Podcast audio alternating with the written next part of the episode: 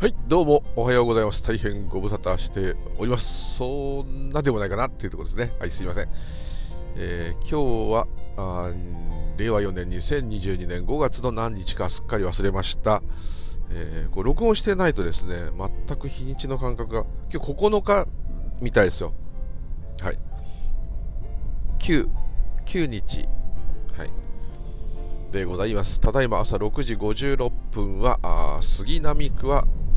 もう高いとこまで来ちゃってますね。はい。えー、プチご無沙汰でございました。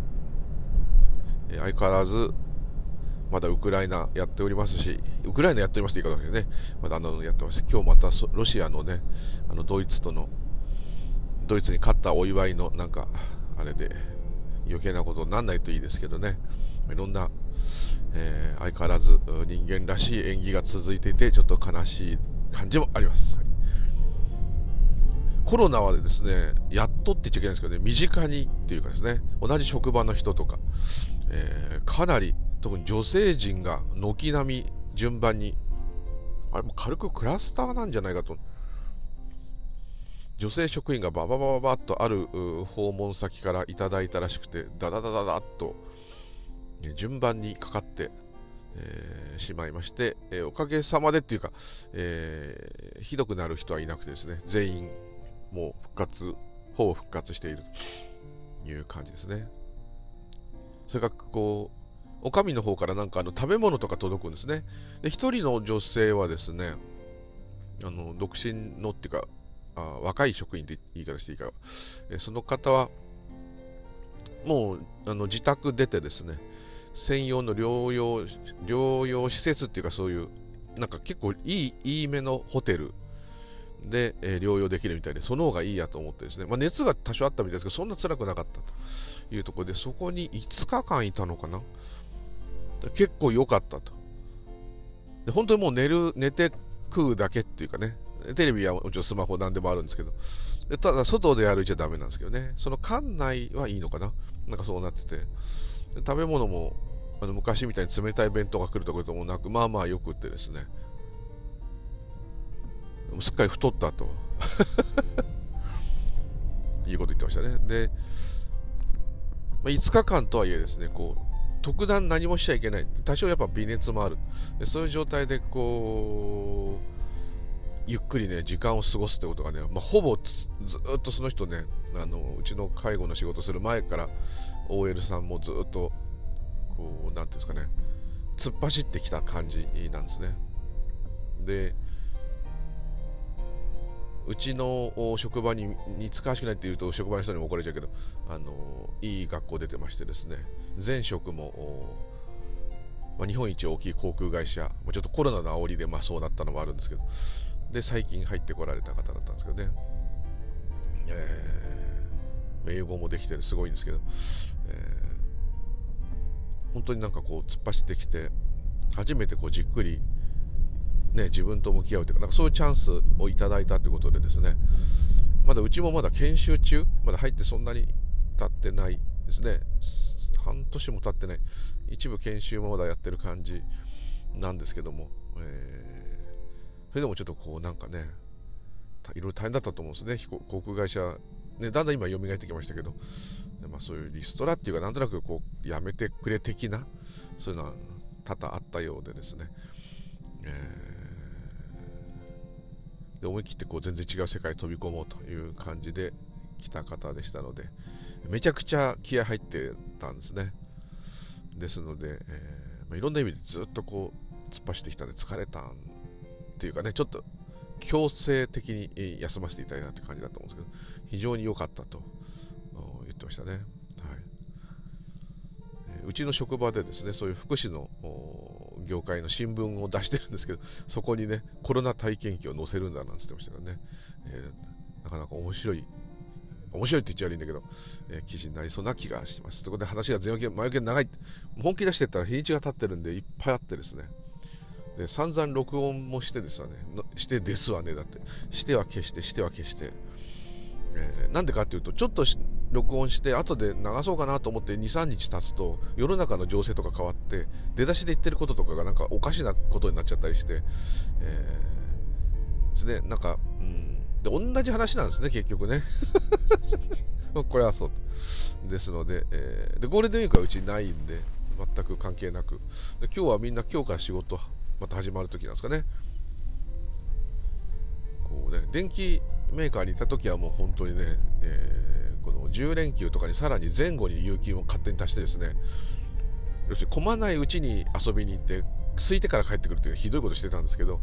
そういうことは一切今逆ですね。もう振り替え休日もゼロというなかなかそういうとこの業界に来る人いなくなっちゃうんでやめとこうと、はい、要するに簡単なことなんですよ。あの大きなね会社だとあれですけどあのその人が休んでも他の人がカバーできるってことあるんですけどうちみたいな仕事だとその人が休んだらその分誰かが出るっていうことなんですね。ですから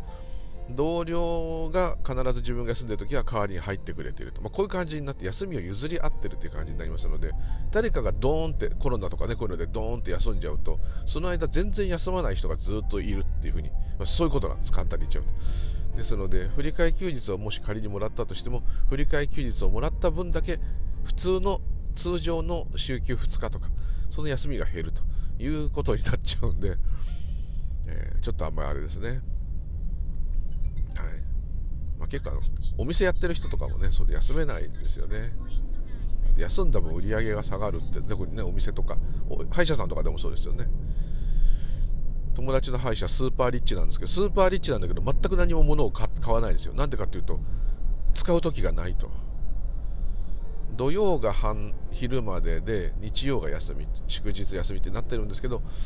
えー、2日制ではないしその間にですねちょっとお得意さんの手術をしたりとかですね技工士さんとなって歯の打ち合わせしたりですねあと研修に行ったりとかねいろんなので結局週休1日制なんだと。で定年もないもんですからねこれ永久に俺これずっと歯医者やって、えー、お金はね奥様お子様大喜びかもしれませんけど本人は何にもただ自宅の1階が歯医者ですから下に降りて歯やって上上がってご飯食べてまた歯やってって夜もずっとなんかなんかお得意さんだけ別にやったりするみたいですね。あとすごい一度にたくさん直したい方、通うのが嫌な方とかいうのを対応していて、えー、こう1日かけてゆっくりやってったりとか、そういうのもあったりしてですね、結局このままお休みないまま倒れるまでずっとこうやってだこれある意味こうサラリーマンみたいにお休みがきちっと決まってあったり連続である方がいいよねっていう話をしてて。でまあね全然あの種類は違うんですけど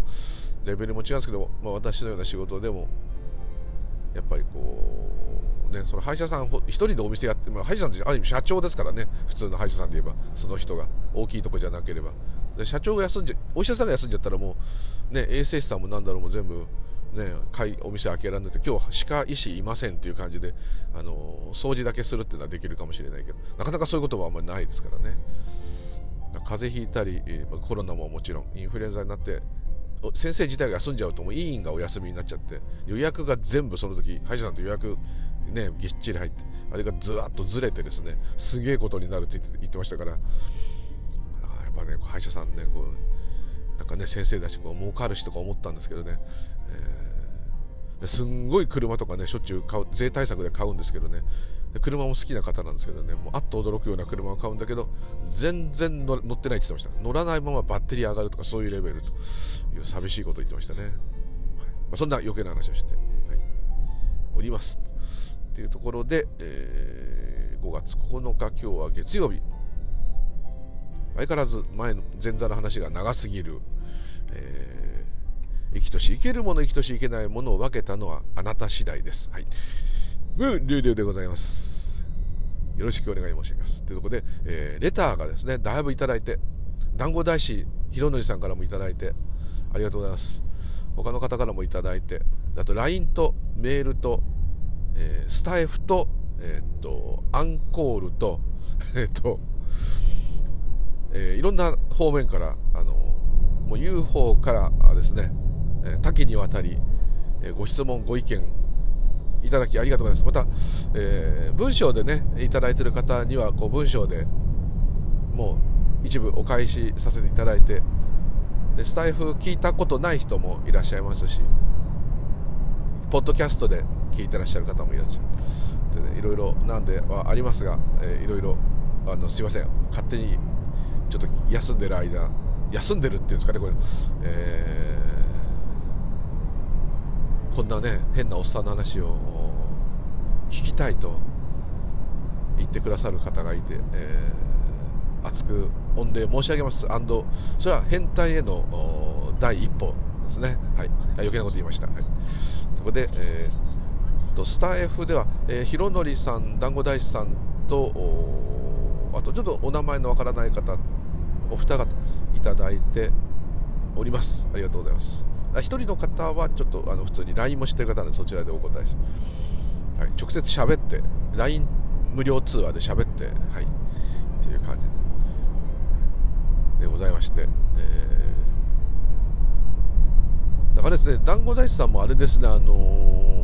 ー、あれインスタでつながってますよね。インスタうんの無料通話みたいのとかあったかな？あれなんか、えあったかな？あったかもしれない。でなんか時間が合えばですね直接お話してもいいのかなっていう感じもしております。あそれをライブで流せって言うとちょっと時間の制約といろんなのがあってですね。ちょっとあれですけど。はい。また同じ話ですからあのもうどれ聞いても同じ話なんですね。もう本当全部散々録音してきて全部同じ話結局はいと思います。というところで、えー、団子大白のさんの質問はああこれと同じ内容の質問の方ほぼ同じ、えー、質問の方がありますね。なんか一別したり体験したりするとなんかどう良くなるんですかっていう質問いただいている方もいらっしゃいますのでちょうど団子大師さんのも若干あの合ってるのかなっていう。はい。で私がその録音でそういうのが一別したりなんか体験があったとしても悩み苦しみはあるよっていう話をしたと。であれば、えー、そのなんかこうね本とかいろんなお話で聞くとなんか一別したり悟ったりすると、えー、なんかすんごいこうねその瞬間だけではなくねずっと未来英語って未来があるのかは、まあ、置いといてですね、えー、こうなんていうんですかね。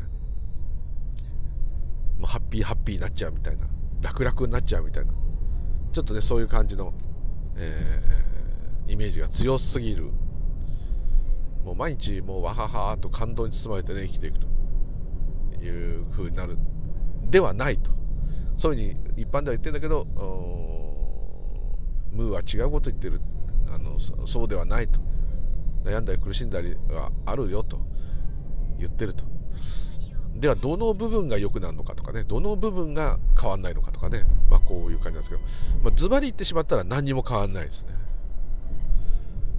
で何回もねあの同じ話になっちゃうけどあのブッダの生涯を見てでそれをブッダの悟った後の生涯を見てそれがすすごすさまじく辛そうだと感じるのもその個人個人の概念だって言ってしまえばそれまでなんですけども。あのまあでも一般的に言ってねあのひどいむしろその王子様でいて普通にいた時の方があのね見た目で言えばですよ。外から見た感じでは楽しそうな、えー、優雅で。余計な苦しみもなくっていう感じですけどね。そのまま年取ったとしてもですね。どうして病気になったり年取ったりして死ぬんであれば何事故でも何でもそうなっちゃうのあるんであればあのわざわざねそんな辛い思いしてまで、えー、なんか悟ったか分かったかしても意味ないじゃんと、まあ、こういう感じになるかと思うんですけどね。でもそこ、まあ、そういう意味で言えば全く同じですね。ただまああのー、一つものの見え方というのはちょっと違ってくると思います。あのーそのよく悟ったらわーみたいなね、まあ、そういうこと話す人もいっぱいいて、まあ、夢のようだも気持ちいいとかねもうそういう瞬間もあるかもしれない。そういう経験も確かにあってもう大泣き嬉し泣きっていうか感動泣きっていうかそういうのはあるかもしれませんでもそれずっとそれだったらね私はもう言った言った何回か言ってると思うんですけどこうすごく集中してきてで団子大師さんもそれを今と。今っていうのは何度もちょっとまた言っちゃうんですけど今っていうのは本当はないんですよ。今っていうのはないっていうのはこの私にはそれを認識することはできません。要するに認識できないんですよ。今っていうのは。じゃあ今にいろったって無理じゃんそういう方で言えば無理です。私が今にいることはできません。だけど今しかないていうこと今もないんですよ。今も今っていうのはね言葉がないからそう言ってるだけでそういうものがないんですよ。時っていうのが。瞬間って言ったってこう一つ区切ってるじゃないですか。それそれが0コンマ何秒だとしても。それも本当は間違ってるかもしれない。ないないんですねそういうことが。だから要するにそれで時間がないって。なんだこうそうですね言い方いろんな人の言い方特にスピリチュアルの中でも多く言うのが過去と未来はないってこう言い方するんですね。今しかないと。こういうと今っていうのがある風になっちゃうんですね。今こことか一緒で。でもその今っていうのはこの私個人のこの感覚からしてみれば認識できないものだからないんですね。それがないってことはどうなるかっていうと、えー、それイコール時がないってことになっちゃう。でもこの私という感覚これがいい悪い別にしてあるないも別にしてこの私という感覚は過去と未来しか逆にないんですよ。今がないんですよ。だ今にいろっていうのは無理なんですけどでこれは一つの座禅でも瞑想でもその修行の一つとして、え極力この過去やまた過去から作られる未来に引っ張り回されないように今起きている感覚とか感じてることとか浮かんできてる考えとか見えてるもの聞こえてるもの味わっているものにずっと焦点を合わせておくと。それをずっと合わせておくことによって、えー、その私では認識できない。本当はない今。ない今っておかしいんですけど、えー、そこがなんとなく分かることが訪れるチャンスになるよってことですね。そうするとじゃあ今度はそのそのないのかもしれないけどそのないような今っていうものに、が分かるとどういいのかってこうなるんですけどね、まあ、一つ言えるのは確実にそれは今通常生きてるこの私っていうのは過去と未来だけで生きてるんですね。絶えず過去に経験したことをからいろんな未来を想定しながらずっと来てますよね。これ悪く何だそういうもんなんだからそれ何の問題もないですよ。自動車はタイヤで走りますっていうのがいけませんって言ってるのと同じで別にそれはもうそういうもんなんだからどうしようもない。悪くも何ともない。悪いことはまあ基本的にないんですよ。何も。ないんですけどもまああのなんかねそういうふうに聞こえるような説法説法っていうか、うん、スピリチュアルのが多いかな。なんかそういう気が自分はするんですね。あんまりあの言い方はどうかなと。ただ、ああ言わないんじゃ、だったらお前どう言うんだよって言われたら説明ができないんですよ、言葉で。要するに言葉っていうのは過去と未来だからなんですね。要するに私が作っているものだから。そこが合わない。話がくっつけられないですね。でちょっとこう非常に分かりにくいと思うんですけどね。そうすると、えー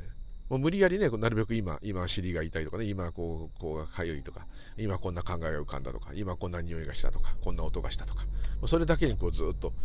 最新のこの肉体が五感で感じられて脳であ今こんなこと起きたよって分かる認識する最新の状態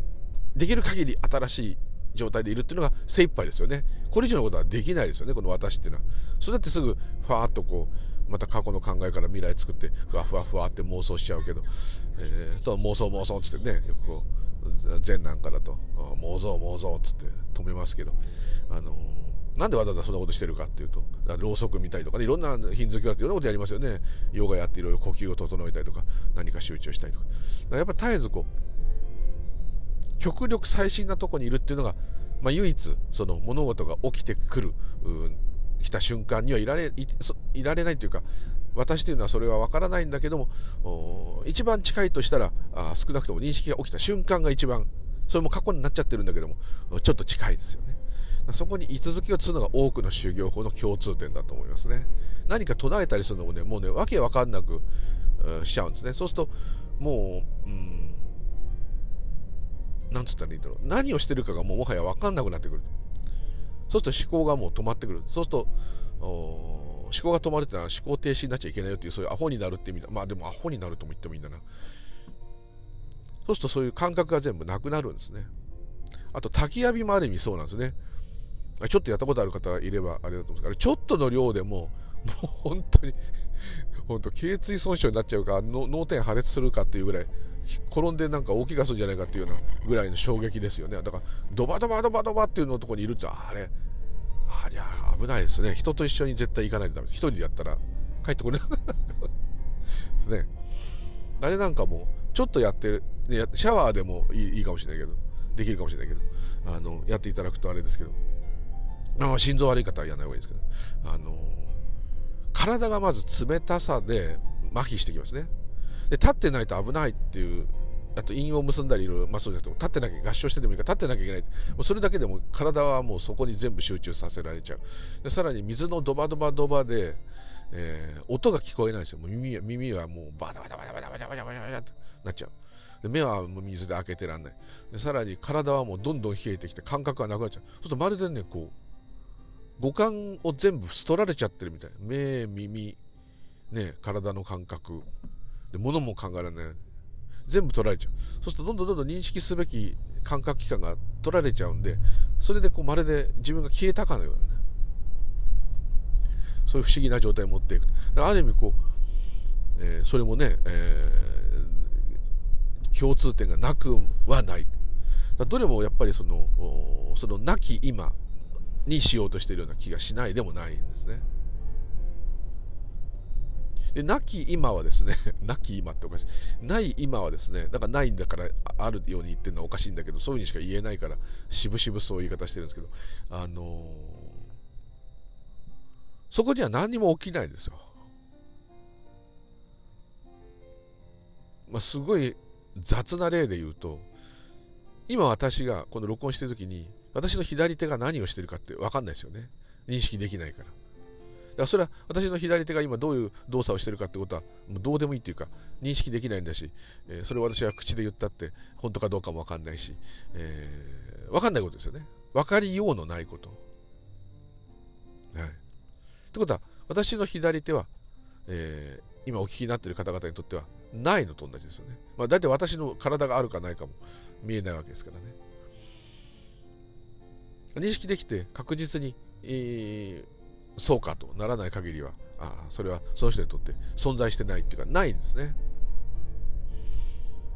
ですね。そういうちょっと基本的な変な言い方ですけど。だからそういう風になっちゃう。要するに認識ができないとないんですよ、何にも。なので、そこがは際がはっきりするって言ったら方がいいかもしれないです。本当にないんだと。はい。そうするとまるでに何て言うんだろう。日常？この日常と思ってるこれが夢？ってね思うぐらい、はい、でまた夢の中入っていくで結果こういう話いくらしてってもですね結果これでいいのだになるんですよ。なるんですけなるっていうかあのもうそのまま感じて感じたままいろんなことそういうことを考察したらしてもいいししなくてもいいし普通に暮らしてもいいし。あどれが普通ってのもないんだけど。もうなんて言うんだろう。風任せで揺れている木の葉っぱと同じ。でいいんだと。そういう感じに結局なんとなく。でここはどうしてそういう感覚になってるかとかそういうことは細かく言っても人それぞれ同じようなことを垣間見たとしても違ってしまうんでですね。あんまりそこを詳しく喋ってもあのお話としてはね面白いかもしれないですけどそういう本もいっぱいあるとは思うんですけど。でもそこではないっていうかうまあそこでもいいんだけども一つねこういうことに気づきます。あのそうですね今今に入れない今。ない今。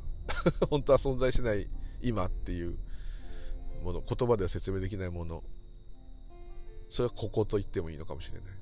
それを垣間見るとどういいのかって。もう垣間見た時点で垣間見た人がいるわけですからね。話がそこで合わなくなっちゃうんですけど。だからもうただのこれは残りがの思い出話にしかならないんですけどね、まあ、変わったとすればうん深刻さが減る。っていうのはあったと思います。でもうそれに慣れちゃってるっていうか今はもうすっかりそんなのも消えて深刻なことは深刻なんでそれで全く構わない。どっちかというと深刻であっても構わない。深刻であることが辛くて右往左往したら右往左往しただ。でそこで何とかしようとするのがなくなるとかいろんなこと言う人ですけど何とかしようとしてもいいと思うんです。何とかしようとしたら何とかしようとしたがある。でこう言ってっちゃうとまるでギブアップしてるような感じの言葉っていうか起きたことをただそのまま認めるとは言わないけどもう起きちゃったんだからしょうがないああしょうがないああしょうがないって言ってるような感じになっちゃうと思うんですけどまあひどく言えば若干そうですね。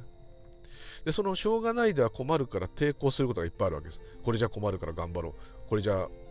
やばいから何とかしようって。そしたら何とかしようが起きたと。で何とかしようが起きて何とかできた時にちょっと違うなって自分で思うのは前はそれは自分が頑張った。まあそれでいいんですよ。それでもいいんですよ。もちろん。いいんですけど。あこの困難を何とかすることができた。でも普通でもそう思ってますよ。ありがたいって。よかった。助かったって。はい。それがもう全域にわたってどっちかというと助かったになってる。まあ、助かったっていうのうんうまく言えないんですね。うん。ただまあなんとなくこう他力全てのことが他力で起きていると。自力ではないんだと。で何か起きたことに対してこっちが反応するんだとでその反応の制御ができるかできないかもある意味風任せなんだといやここでもっとこうしてよかったって当然後悔もあるとそういうものは確かに多少減ったかもしれないですね。まあ、年取っただけかもしれないですけどね。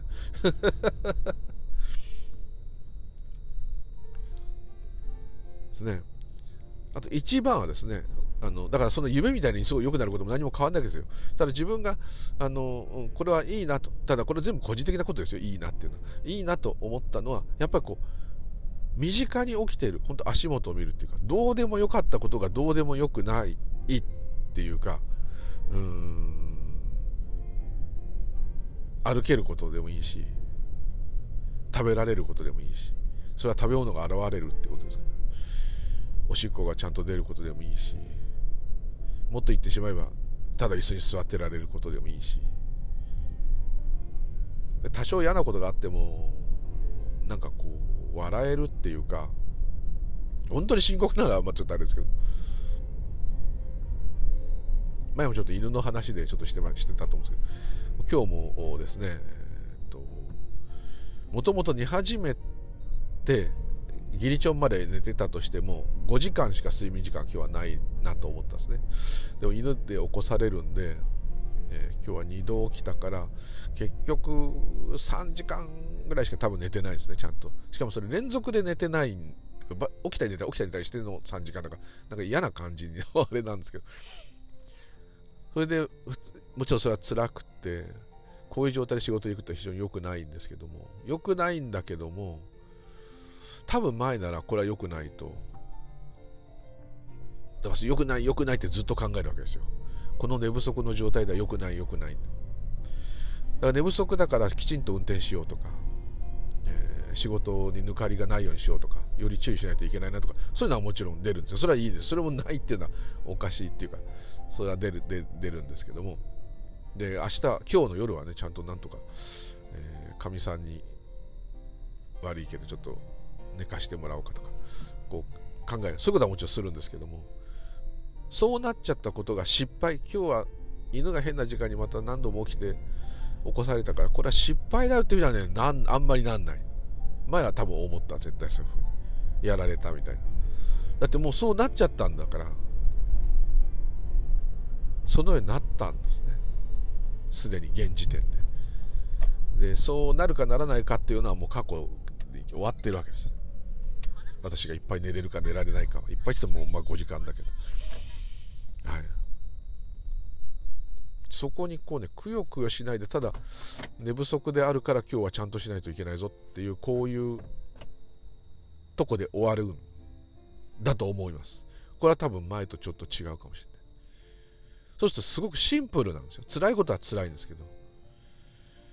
やべえこれじゃやべえとかね、えー、こんな状態の生活しやっちゃいけないとかね。いろんなことがこう出るんだけど。ただね絶対に変化するんですよ。それは犬が死ぬことだと思うんですけども。それでもいいんですよ。あと自分が死んでもいいんですけど。変化するんですよ。だから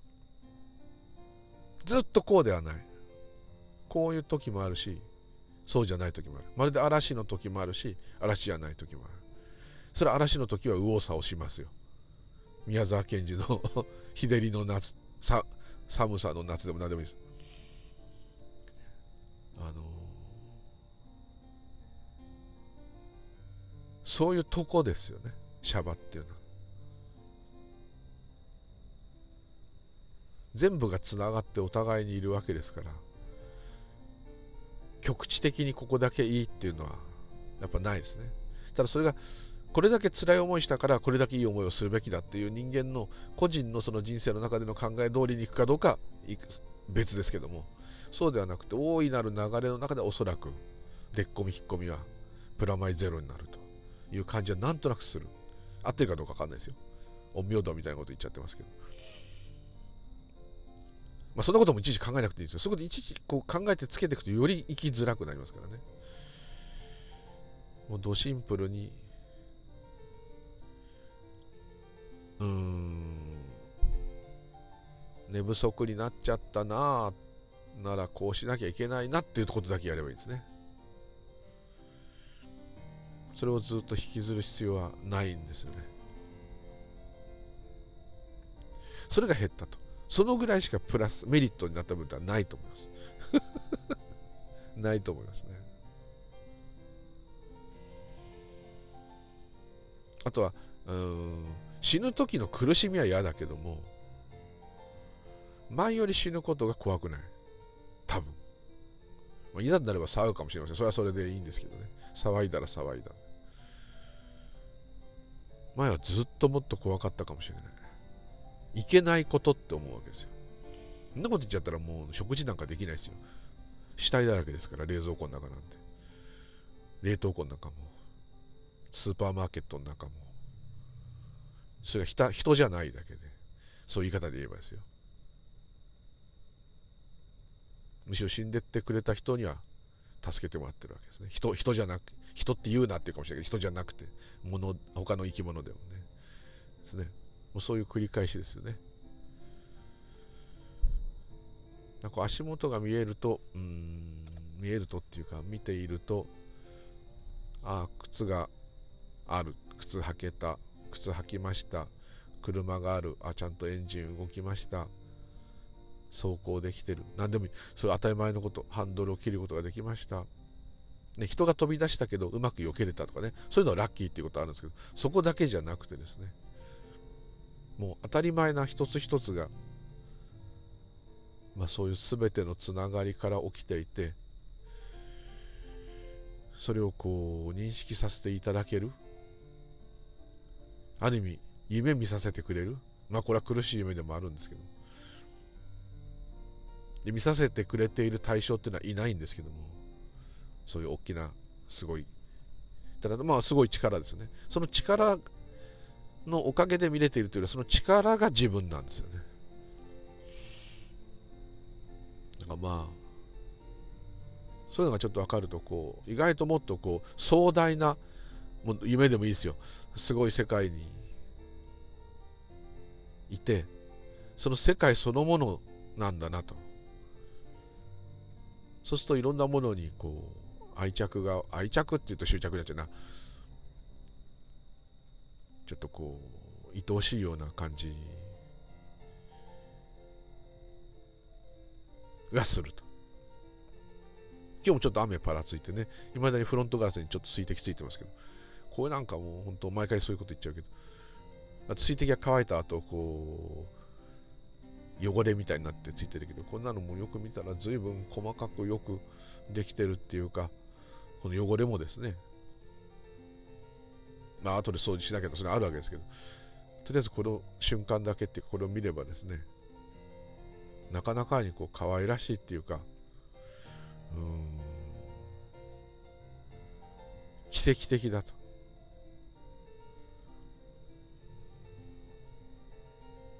だなんかちょっと話飛んじゃう一休宗純さんが一休さんですね全能坊さん。あのとんちであれはちょっと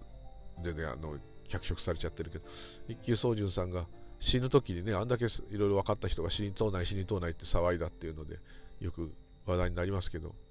なんとなく分からなくはないっていうかこの何か執着があるまあそれも執着なんですけどこの奇跡的なことを認識するっていうこの状態をもうちょっとから離れるのは嫌だなというような気がしますね。もともとこれだってことはおそらく分かってたと思うんですけどもでもそれをこう子として我が物として認識できるっていう喜びこれがなくなるのは嫌だなとおっしゃったんじゃないかなという感じはしますね。それがもう執着だとは思うんですけどもでもそういう純粋なこの世の現れとしての言葉が自然に出たのかなという感じがしますね。自分あくまで私なんかそんなに分かってるわけじゃないですけど私のレベルではもうこの程度何かそういうのちょっと垣間見たことでプラスになったことがあるとすれば、プラスっていうのかな。そういう意味ではそれまでとは全く違うようには見えてる。見える見え方は同じですよ。ツツジが綺麗とか思って見てる。これ同じですよ。同じなんですけども。ツツジが綺麗っていうのは誰でも例えば言ったとしても。その時に車のガラスの水滴に気がいったかっていうと前はいかなかったと思います。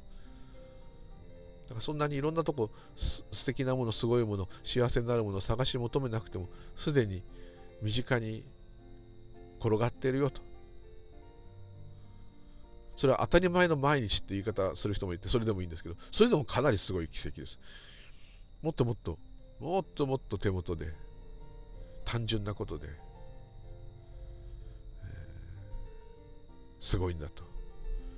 いうのがあると思いました。それぐらいでございます。はい。すみません、ちょっと、広野さん、今一つな説明になっちゃってすみません。はい。あともう一つ、レターいただいた方もね、ちょっと似た内容だったのですみません、まとめてた失礼なんですけど、話してしまいました。また何か機会がありましたら、あちょっと返答がまたこうやって遅れるかもしれませんけど、えー、ありがたいです。ということで、今日は久々ですけど、どうもありがとうございました。まあ、同じ話になっちゃった時、またよろしくお願い申し上げます。ムーリュウリュウでございました。どうもありがとうございました。失礼いたします。ありがとうございます。